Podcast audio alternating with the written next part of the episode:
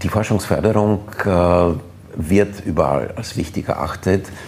Seit äh, es zum Beispiel äh, die EU gibt und seit Österreich auch Mitglied äh, der Europäischen Union ist, haben wir auch Zugang zu europäischen Fördertöpfen. Das sind dann Forschungsförderungen in einem Ausmaß, äh, das jetzt die Möglichkeiten nur in Österreich bei weitem übersteigt. Zeitgespräche mit Gerhard Schmidt. Ein Austausch über Politik, Kunst, Kultur und Wirtschaft zu aktuellen Themen. Zeit für Gespräche, Zeit für Antworten auf Augenhöhe. Meine sehr geehrten Damen und Herren, herzlich willkommen zu dieser Ausgabe der Zeitgespräche. Wie ich an dieser Stelle immer zu sagen pflege, hier ist Wiener Orania, dem Herzstück oder dem Flaggschiff der österreichischen Volksbildung. Ein Ort, wo Freud und Einstein äh, unterrichtet haben.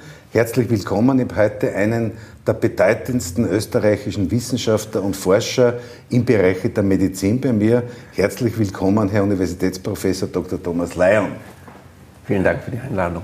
Vielen herzlichen Dank, Herr Professor, dass Sie Zeit gehabt haben und Zeit gefunden haben, äh, zu mir zu kommen. Universitätsprofessor Dr. Dr. Thomas Leon, Master of Science, ist ärztlicher Direktor und Geschäftsführer des Ambulatoriums Labdir äh, Diagnostik und besser bekannt sozusagen in der Verbindung mit dem St. Anna Forschungsinstitut, Professor für äh, Medizin, Leiter der Abteilung für molekulare Mikrobiologie und Entwicklung genetischer Diagnostik, vor allem im Bereich krebskranker Kinder im Einsatz.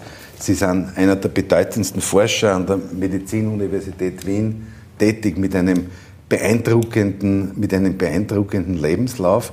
Herr Universitätsprofessor, Kinderkrankheiten, Krebs bei Kindern, das ist schon wahrscheinlich auch eine, eine auch für einen, einen Arzt auch eine, eine große mentale Herausforderung. Das ist es auf jeden Fall. Also ich habe, äh, bevor ich mich entschlossen habe, primär in die Forschung, Entwicklung und Diagnostik zu gehen, habe ich etliche Jahre im St. Anna Kinderspital gearbeitet, auf der Onkologie. Ähm, die letzten Jahre auch auf der Transplantation was für mich eines der überhaupt spannendsten äh, Gebiete ist. Und äh, viel Inspiration für die Forschung kam eigentlich direkt aus der Klinik. Das heißt, wir haben damals Dinge gesehen, die nicht so gut laufen und äh, haben eben Ideen direkt von der Klinik ins Labor genommen, haben sie manchmal jahrelang äh, in der Forschung bearbeitet und äh, Immer dann, wenn wir Glück hatten, sind auch Dinge herausgekommen, die man dann wieder unmittelbar an das Krankenbett zurückbringen konnte, sei es äh, im Sinne einer verbesserten Diagnostik oder einer sogar ganz neuen Diagnostik und manchmal als Grundlage für neue Therapien. Mhm. Und das ist für mich irgendwie so das äh, Befriedigendste, wenn es gelingt, so ein Problem äh, so zu lösen, dass es den, den Kindern wieder unmittelbar zugutekommt. Ich habe äh, in, der, in der Vorbereitung auf dieses Gespräch gelesen, dass heute die Medizin so weit ist, dass ein Großteil der Krebserkrankungen auch geheilt werden können. Stimmt das so? Also bei Kindern äh, ist es zum Teil so, zumindest bei den häufigsten mhm. Erkrankungen, die bei Kindern vorkommen. Das sind also die äh, Leukämien, Lymphome. Leukämien sind Blutkrebserkrankungen. Mhm und da sind die Erfolge bei Kindern enorm. Mhm. Also da hat sich seit der Zeit, als ich vor vielen Jahren mittlerweile begonnen habe, mhm. hat sich sehr viel verändert. Und äh, mittlerweile können also über 80 Prozent der Kinder äh, durch die Möglichkeiten, die es heute gibt, äh, tatsächlich geheilt werden. Also das ist ein Riesenerfolg. Es trifft aber nicht für alle Krebsformen zu. Ja. Es ist natürlich ein, ein Thema, ein, ein, sehr sensibles Thema, das aber die Öffentlichkeit sozusagen sehr tief erfasst. Wie, wie sehen Sie denn so äh, ein bisschen äh, so im, im, Rückblick einiger Jahre oder vielleicht des einen oder anderen Jahrzehnts die Entwicklung in der Krebsforschung generell? Wie weit sind wir denn da und wie, wie, wie groß sind die Chancen, dass sich da in den nächsten Jahren auch Entscheidendes wieder tun wird? Also Vorhersagen sind natürlich immer natürlich schwierig, schwierig, aber ja. die äh, Krebsforschung ist sicherlich eines der dynamischsten äh, Gebiete im, im, Forschungsbereich überhaupt. Es äh, tut sich sehr viel, es gibt sehr viele Entwicklungen, die quasi in Richtung äh, Präzisionsmedizin, also jetzt auf die Onkologie gemünzt, mhm. Präzisionsonkologie, äh, in Richtung personalisierte mhm. Medizin. Und äh, hier sind die Entwicklungen sehr spannend. Es tut sich ständig etwas. Die Entwicklungen dauern aber in der Regel Jahre. Mhm. Und die Idee, wenn man das in einen breiteren Kontext stellen wollte, äh, das fand ich persönlich sehr interessant, dass die Ansätze dafür mhm. eigentlich schon in der Antike angelegt wurden. Aha, wie? Können Sie uns das ein bisschen erklären? Ja, also es, es gab äh, im antiken Griechenland gab es ja eine Reihe von medizinischen Schulen. Ja. Und äh, eine der ältesten war die medizinische Schule in Knidos. Mhm. Das liegt, das ist eine, liegt auf einer kleinen Halbinsel in der südwestlichen Türkei. Mhm. Und äh, dort haben also ganz berühmte Ärzte gewirkt, waren auch Leibärzte der persischen Großkönige, also eine ganz berühmte Schule. Und die haben dort die Meinung vertreten, dass man Krankheiten bis ins Detail studieren muss, mhm. um zu verstehen, wie eine Erkrankung so zu behandeln ist, dass man auch jedem beibringen kann, wie äh, so eine Therapie läuft. Und das finde ich insofern spannend, als es das ist, was wir im Bereich der klinischen Studien machen. Mhm. Also man nimmt eine bestimmte Erkrankung mhm. und behandelt jetzt alle Patienten, die in die Studie eingeschlossen werden, auf eine bestimmte Art und Weise mhm. oder vergleicht mhm. verschiedene Therapien, aber jedenfalls einheitlich. Ja. Und daraus zieht man seinen Lehren. Und eine andere, nicht minder berühmte Schule auf der Insel Kos, das ist ganz in der ja. Nähe von dort, da war Hippokrates, der, der mhm. bekannteste Vertreter, die haben ein anderes Konzept vertreten. Und die haben gesagt, es genügt nicht, die Krankheiten an sich mhm. zu beschreiben und zu verstehen. Mhm. Man soll nicht die Krankheit an sich behandeln, ja. sondern den Menschen mit ja. dieser Erkrankung. Ja. Das heißt also, man muss, und das hat Hippokrates auch äh, so gesagt oder so ist es überliefert, man muss den Menschen sehen mit seinen Eigenheiten und seiner Erkrankung. Man kann es aber nicht loslösen. Ist das nicht sehr ähnlich der asiatischen Tradition?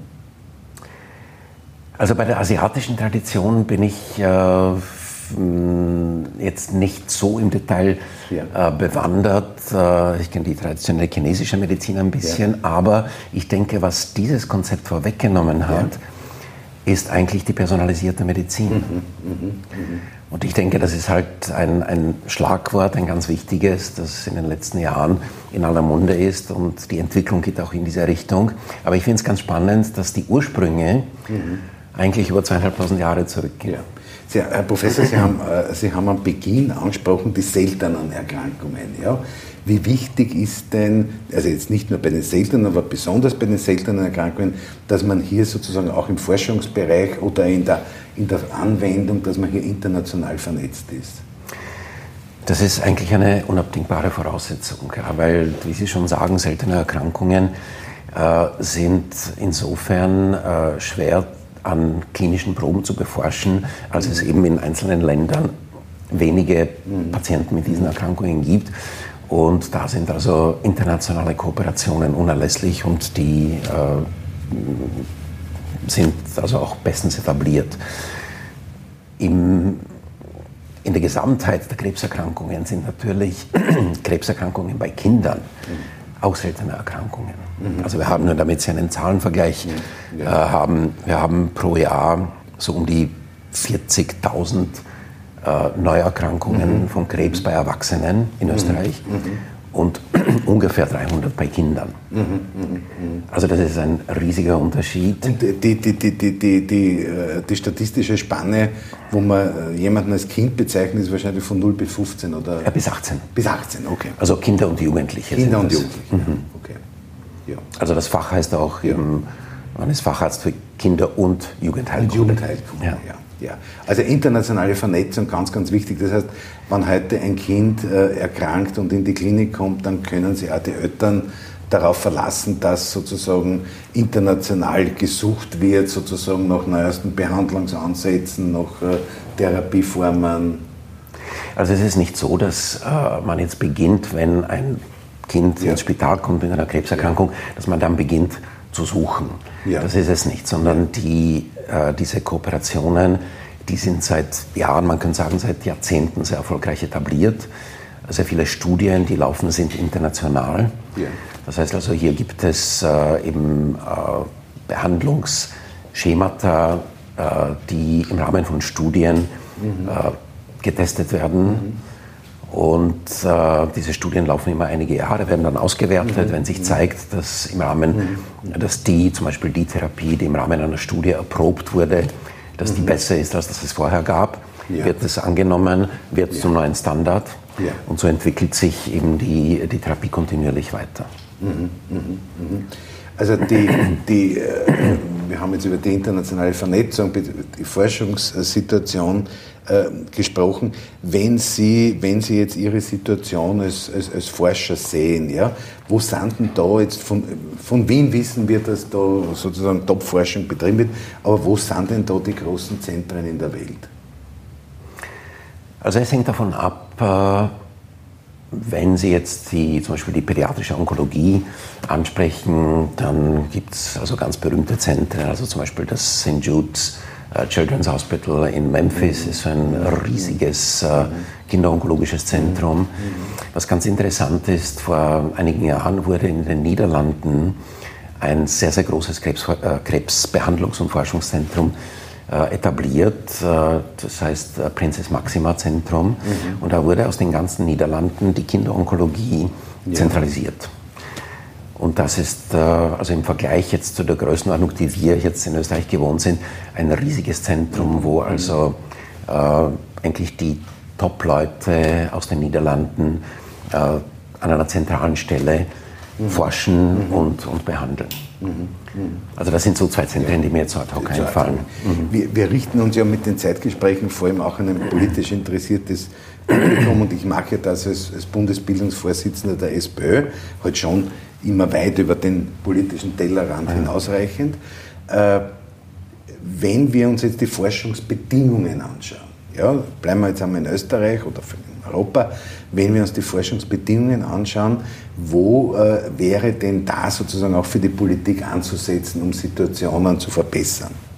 Wie ist denn da der Status, wie ist denn da der Status quo oder welche Wünsche hat der Forscher, der Wissenschaftler, der, äh, der arbeitet sozusagen an die Politik? Wo könnte man optimieren? Also in unserem speziellen Bereich, in der St. Anna Kinderkrebsforschung, wird äh, der Großteil über Spenden finanziert. Ja. Zum Teil sind es äh, öffentliche Forschungsförderungen. Ich darf hier ganz kurz unterbrechen. Wir werden äh, im Laufe der Sendung immer wieder auch äh, das Spendenkonto für die Kinderkrebsforschung mhm. einblenden und es sind alle äh, Zuschauerinnen und Zuschauer äh, gebeten und aufgefordert, sich zu überlegen, hier einen Beitrag auch zu leisten. Ja, danke, das ist sehr freundlich. Ähm, die, die Forschungsförderungslandschaft ist ähm, eine durchaus schwierige. Die Forschungsförderung äh, wird überall als wichtig erachtet.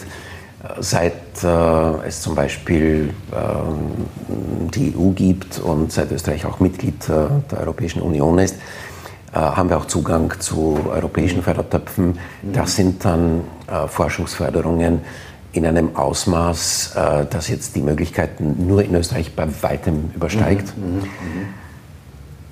Die Forschungsförderungslandschaft in Österreich selbst ist überschaubar. Es gibt äh, den äh, FEF, den Forschungsförderungsfonds, als größten äh, Financier der, der, der, Forschung.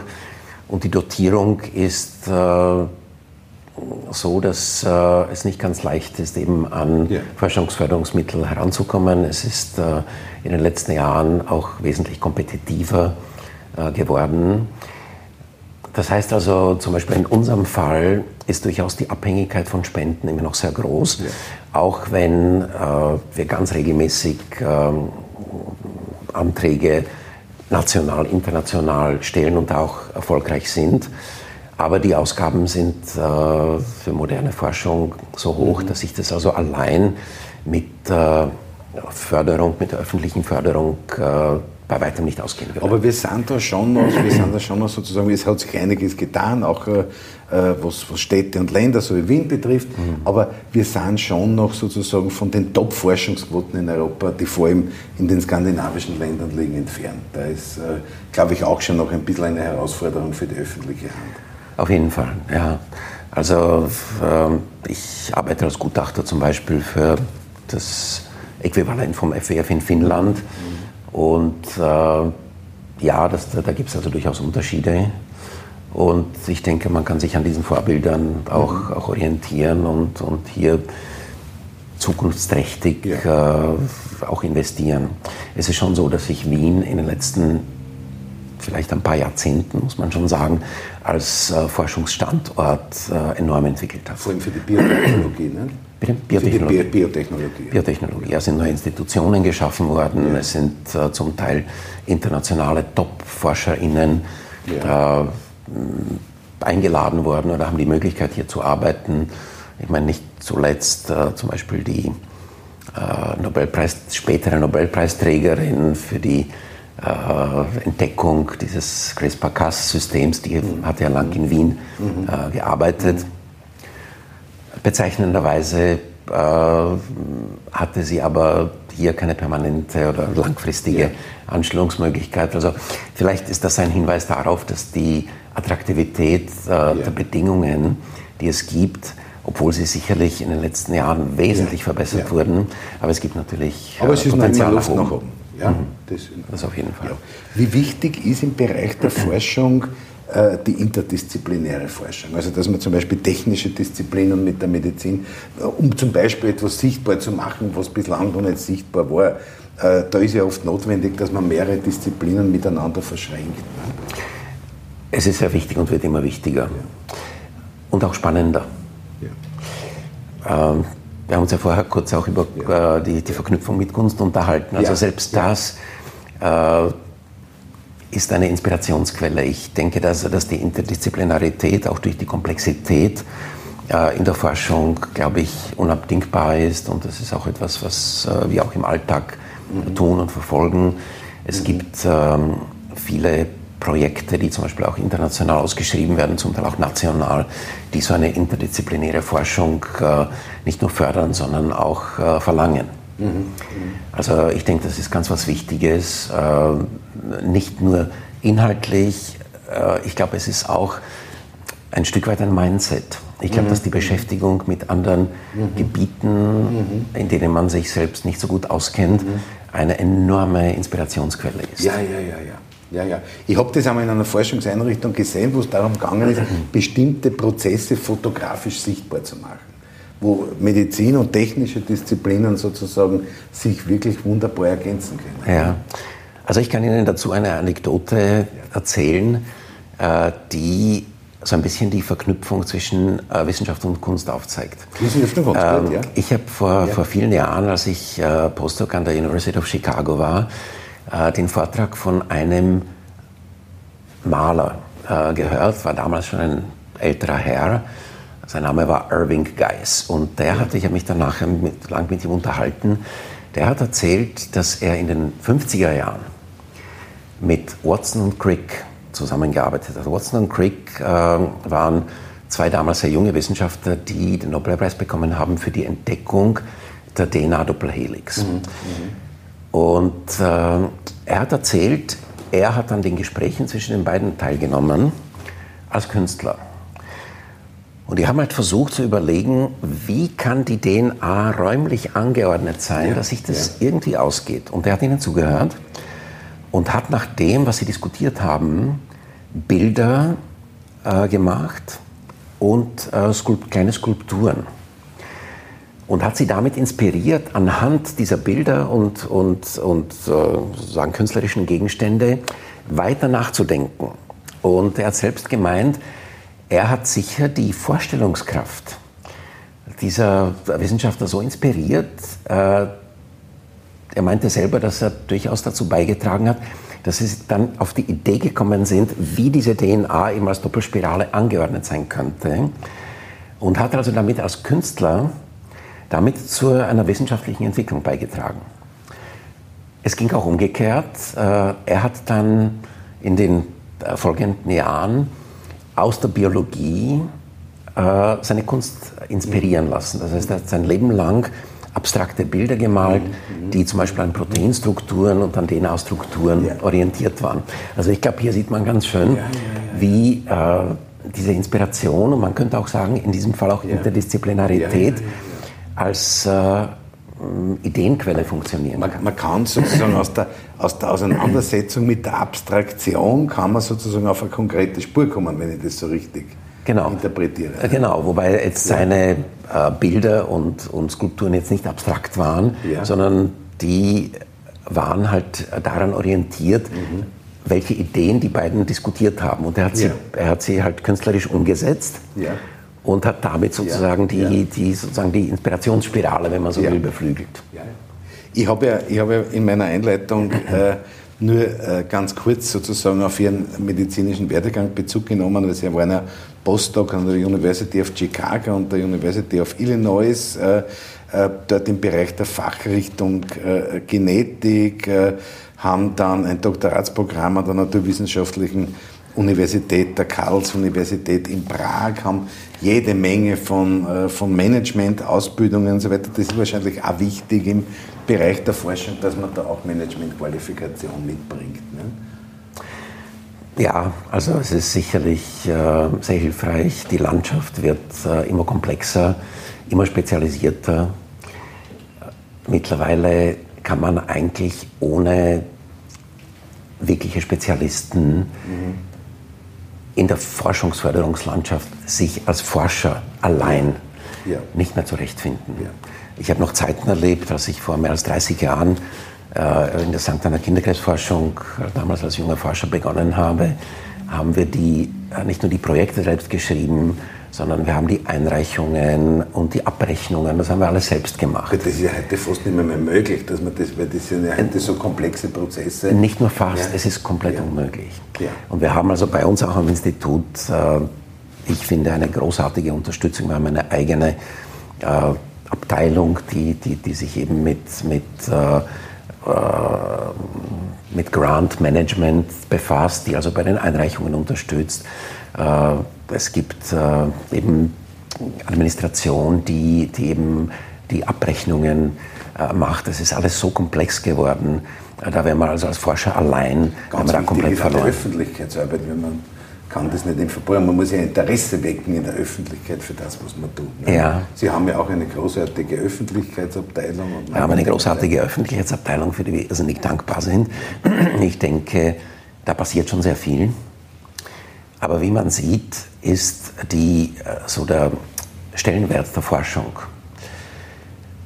in der öffentlichen Wahrnehmung, da gibt es sicher noch äh, einen gewissen oder ein gewisses Potenzial nach oben.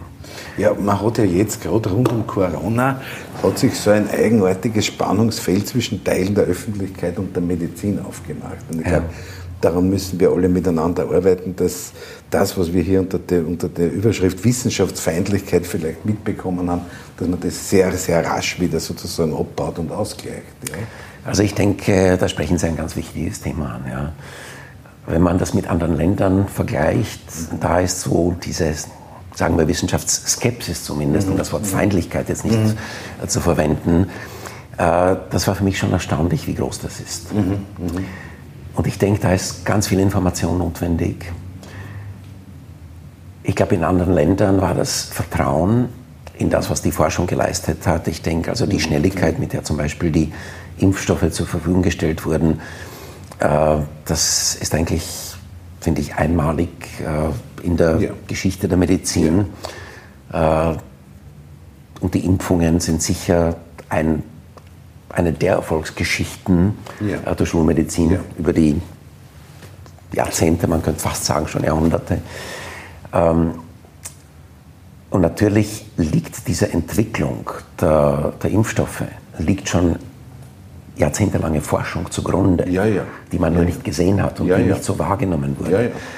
Also ich denke, dass die Kommunikation darüber, was Forschung leistet, was sie kann, was sie tut, in welche Lebensbereiche äh, sie eingreift, ich glaube, das zu kommunizieren und das besser zu verstehen, das wäre, glaube ich, eine das heißt, riesige Aufgabe. Das heißt, diese, diese Wissensvermittlung über Wissenschaft, über Forschung, die kehrt in sehr frühe Bildungsprozesse rein das Kennenlernen von Wissenschaftseinrichtungen, von Forschungseinrichtungen, das sollte sozusagen Teil des, des schulischen Programms sein. Ich denke schon. Und auch das Verständnis, in welche Lebensbereiche, ja. äh, in welchen Bereichen die Forschung wirklich präsent ist ja, ja, und denkbar wäre. Ja, ja. äh, das ist etwas, was man nicht so wahrnimmt.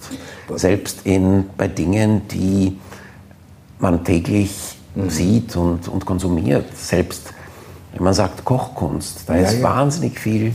Physik, Chemie Physik, oder, oder natürlich. Äh, in der Önologie, ja, Weinherstellung. Da ist so viel wissenschaftliches Wissen darin. Natürlich, ja.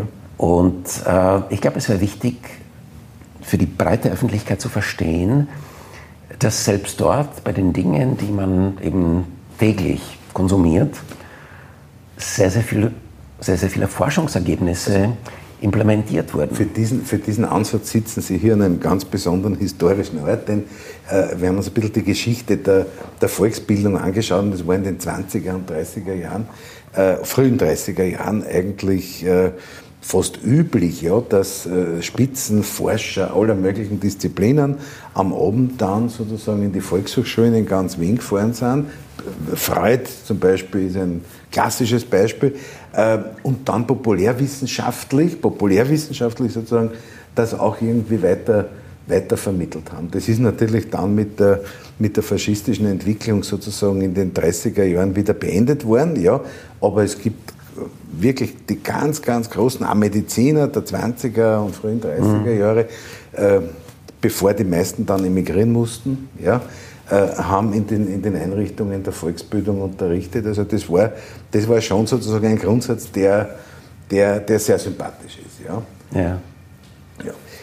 Herr Professor, wir haben, äh, wir haben natürlich viele Menschen, ähm, die, die, die, die jetzt sozusagen gerade um Corona und so weiter da ein Misstrauen gehabt haben.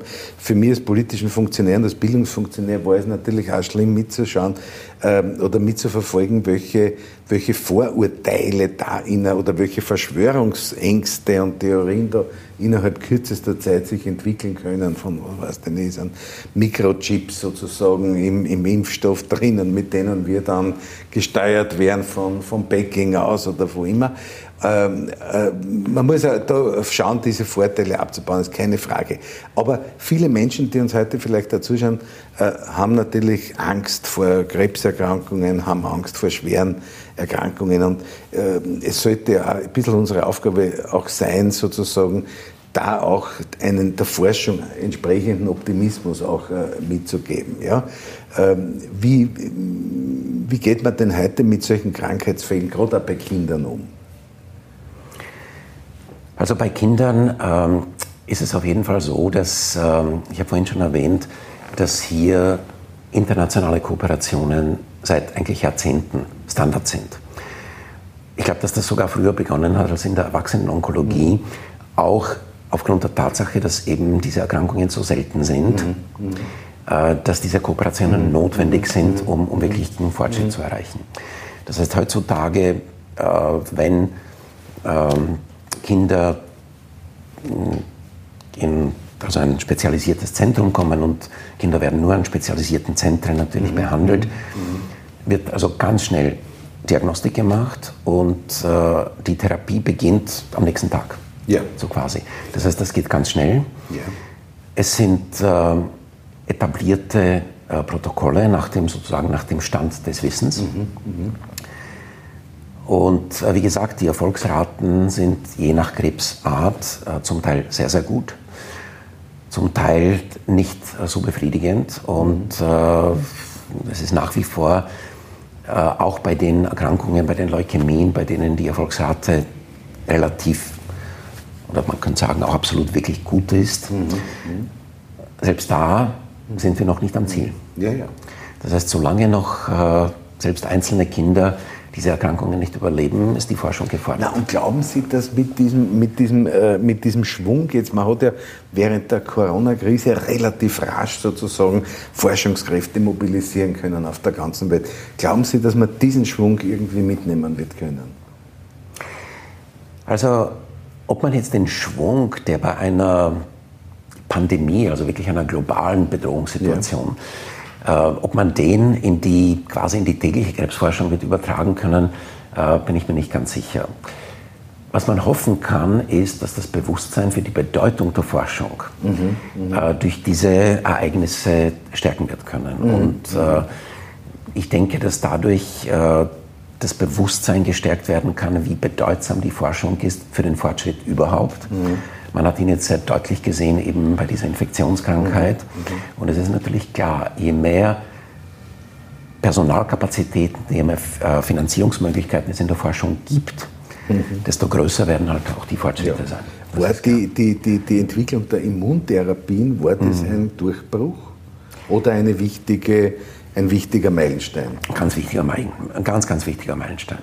Ja. Also es gibt solche Durchbrüche, man, man erwartet dann sehr oft äh, sozusagen diese wie man sagt, Magic Bullet, also sozusagen ja. das magische. Geschoss, das dann. Die, äh, die Krankheiten wegschießen wird. Es gab schon solche Entwicklungen und gibt sie, die äh, zumindest bei einzelnen Erkrankungen einen großen Durchbruch bedeuten. Mhm. Also vor, um ein Beispiel zu nennen, vor etwa äh, 20 Jahren wurde eine ganz neue Medikamentengruppe entwickelt. Mhm. Mhm. Man nennt sie Kinase-Inhibitoren und man weiß, dass eben äh, Enzyme oder Proteine, gegen die diese Medikamente wirken, mhm. bei Krebs ganz generell eine ganz mhm. wichtige Rolle spielen. Mhm. Und mit dieser Entwicklung hat man äh, eine bestimmte Leukämieform, die bis dahin eigentlich eine tödliche Erkrankung war, in eine chronische bis sogar heilbare Erkrankung mhm. umgewandelt. Mhm. Das heißt also, diese äh, technischen Durchbrüche können manchmal bei einzelnen Krebserkrankungen oder bei einer Gruppe von Krebserkrankungen einen großen Durchbruch bedeuten. Mhm. mhm. Für Krebs global können sie mhm. sehr hilfreich sein, ohne dass sie jetzt so quasi der große Durchbruch sind. Ja. Aber in der Gesamtheit der Entwicklungen ja. ist es schon so, dass man immer gezielter behandeln kann. Man kann immer stärker schauen, dass man möglichst nebenwirkungsarm behandelt. Das ist äh, in der Kinderonkologie ein riesiges Thema. Mhm.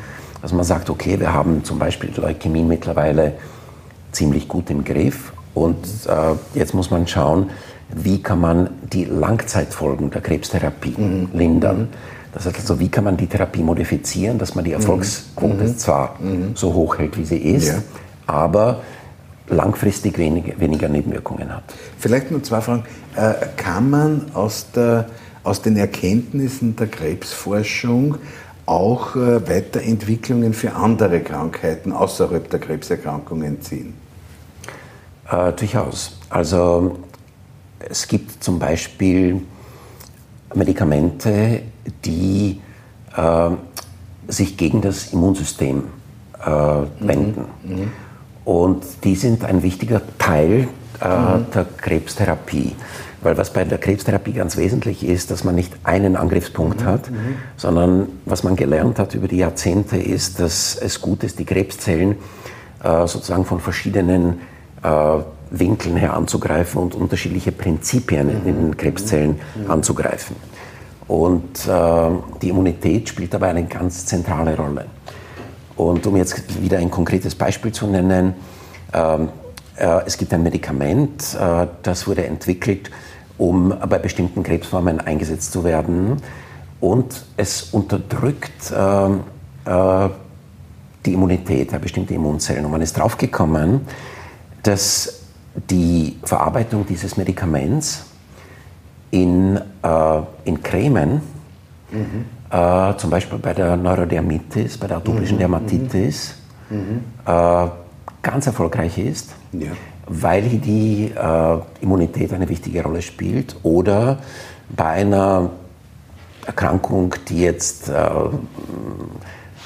sagen wir vor allen Dingen kosmetisch wirksam ist, mhm. das ist die sogenannte Weißfleckenkrankheit. Mhm. Mhm. Ähm, wenn man hier äh, diese Cremen mit dieser Substanz verwendet, mhm, dann kann man die Pigmentierung der Haut, mhm. die manchmal also ganz große Bezirke der Haut befällt und also kosmetisch sehr störend sein kann, äh, kann man offenbar damit sehr erfolgreich behandeln. Mhm. Also das wäre nur ein Beispiel, ja, ja. wie ja, äh, Medikamente, die für etwas äh, ganz anderes entwickelt wurden, primär, in anderen Bereichen sehr erfolgreich eingesetzt werden können. Herr Professor, noch eine Schlussfrage, äh, die natürlich jedem, jedem Mediziner auch zu stellen ist. Äh, welche Rolle spielt die Prävention? Ja, beziehungsweise die Prävention, beziehungsweise auch die, heute ein Thema bei vielen Menschen, die Komplementärmedizin.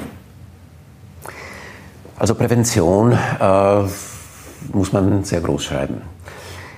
Gilt natürlich für den Erwachsenenbereich, jetzt nicht, nicht primär ja. für den äh, ja. kinderonkologischen Bereich, aber im Erwachsenenbereich ist das ganz zentral.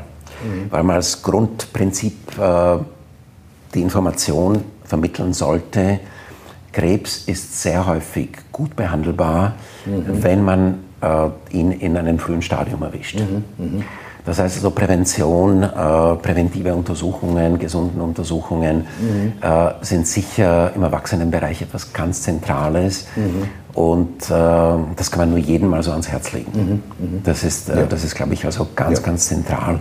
Und ich glaube, auch in so einer Sendung ja, ganz wichtig zu vermitteln. Darum wollte ich es auch ganz am Schluss setzen. Und Komplementärmedizin ist bei vielen Menschen ein großes Thema. Da hat sich auch ein großer Zweig entwickelt. Ja, also Komplementärmedizin. Ähm, ich glaube, dass ähm, die Schulmedizin hier sozusagen nicht arrogant auftreten sollte. Ich glaube, die Schulmedizin ist gut beraten, mhm. äh, komplementärmedizinische Ansätze äh, sich vielleicht mit Skepsis, aber mit Offenheit anzusehen. Mhm. Man muss hier sehr aufpassen, äh, weil natürlich ähm, sogenannte komplementärmedizinische Behandlungen ähm, von Leuten angeboten werden, die ja. die Notsituation von Menschen ausnützen. Solange die Komplementärmedizin angeboten wird, man muss auch Dinge sehr genau prüfen, weil es theoretisch auch durchaus Interaktionen mhm. mit anderen Therapien geben kann. Das muss man sich ansehen und, mhm. äh, und äh, wenn es welche gibt, dann muss man das auch ansprechen. Es ist also ganz wichtig, dass Patienten, Patientinnen die äh, sich auch komplement, komplementärmedizinisch behandeln wollen, dass sie das mit den behandelnden Ärzten, Ärztinnen teilen. Mhm, mh. Ja. Es spricht im Prinzip, solange die Komplementärmedizin nicht schadet, ja. das ist das oberste Prinzip der Medizin, das Wichtigste ist nicht ja. zu schaden, primum nil nocere, das ist sozusagen das, die, das, die oberste Maxime, wenn man nicht schadet. Äh, ist also gegen Komplementärmedizin nichts äh, einzuwenden. Wie gesagt, solange äh, Therapien eingesetzt werden, die nicht schaden und solange die Menschen, die in einer Notsituation sind, äh, nicht ausgenutzt werden. Ich glaube, das sind die zwei Dinge, die man auf jeden Fall ausschließen muss. Aber grundsätzlich spricht nichts dagegen und sollte aber auf jeden Fall in Einklang und in Absprache mit den behandelnden äh, Ärzten, Ärztinnen erfolgen. Vielen Dank, Herr Professor. Ganz zum Schluss wollte ich Sie noch fragen, Sie sind ja abseits der Medizin äh, bekannt als großer Kunstkenner und äh, äh begeisterter, äh, begeisterter äh, Kenner auch der Szene der bildenden Kunst. Ja. Finden Sie ein bisschen Zeit, sozusagen, sich auch mit, äh, mit der Kunst noch zu beschäftigen? Ja, also ich würde mich jetzt nicht als großen Kenner bezeichnen, aber als, jedenfalls, das sagen andere über Sie. Als, ja? als jemand, der sich also interessiert. Ja. Ähm, ja, also für mich ist das äh, äh, ist Kunst und das Betrachten von Kunst eigentlich ein Ort der Meditation. Ja. Also für mich ist Auseinandersetzung mit, äh, mit Kunst an sich, ja, vielleicht so etwas wie für einen religiösen Menschen ein Gang in die Kirche. Ja. Für ja. mich ist, ist ähm, die Wirkung von Kunst durchaus etwas Kathartisches. Ja. Ist ja auch ein Weg zur, zur Beantwortung der Sinnfragen. Durchaus. Und ich denke, es ist äh, auch, wie ich an diesem kleinen Beispiel vorher erzählt habe, ich glaube schon, dass da auch Inspirationsquellen drinstecken. Ja. Also für mich ist es etwas, was halt sehr faszinierend ist. Ich denke, dass man auch mit Mitteln der Kunst durchaus auch Wissenschaft vermitteln kann. Das ist etwas, was wir punktuell auch versuchen, auch um eben in der, Psycho, in der Psychotherapie ist ja Kunst sozusagen, glaube ich, auch ein therapeutisches Instrument. Ja, ja, durchaus. Ja. durchaus. Also Kunsttherapie, ja, ja, äh, Musiktherapie, ja. ja, das, sind, das sind alles ganz wichtige Dinge. Ja. Lieber Herr Professor, ich danke Ihnen ganz, ganz herzlich äh, fürs Kommen. Wir haben heute einige sehr, sehr spannende Themen in diesem Feld auch der, der medizinischen Forschung, der Krebsforschung, der Kinderkrebsforschung angesprochen. Sie haben auch äh, äh betont, dass äh, äh, gerade die Kinderkrebsforschung auch von Zuwendungen und Spenden ähm, äh, lebt und äh, diese unabdingbar notwendig sind. Wir haben uns daher erlaubt, immer wieder heute das Spendenkonto der St. Anna Kinderkrebsforschung einzublenden und ich bitte alle Zuschauerinnen und Zuschauer, da auch äh, davon Gebrauch zu machen. Ich danke Ihnen und wünsche Ihnen persönlich alles, alles Gute, wünsche der Krebsforschung alles, alles Gute. Wir haben die Botschaften, die auch an die Politik gerichtet waren, mitgenommen. Herr Professor, alles, alles Gute. Vielen herzlichen Dank für Ihr Kommen.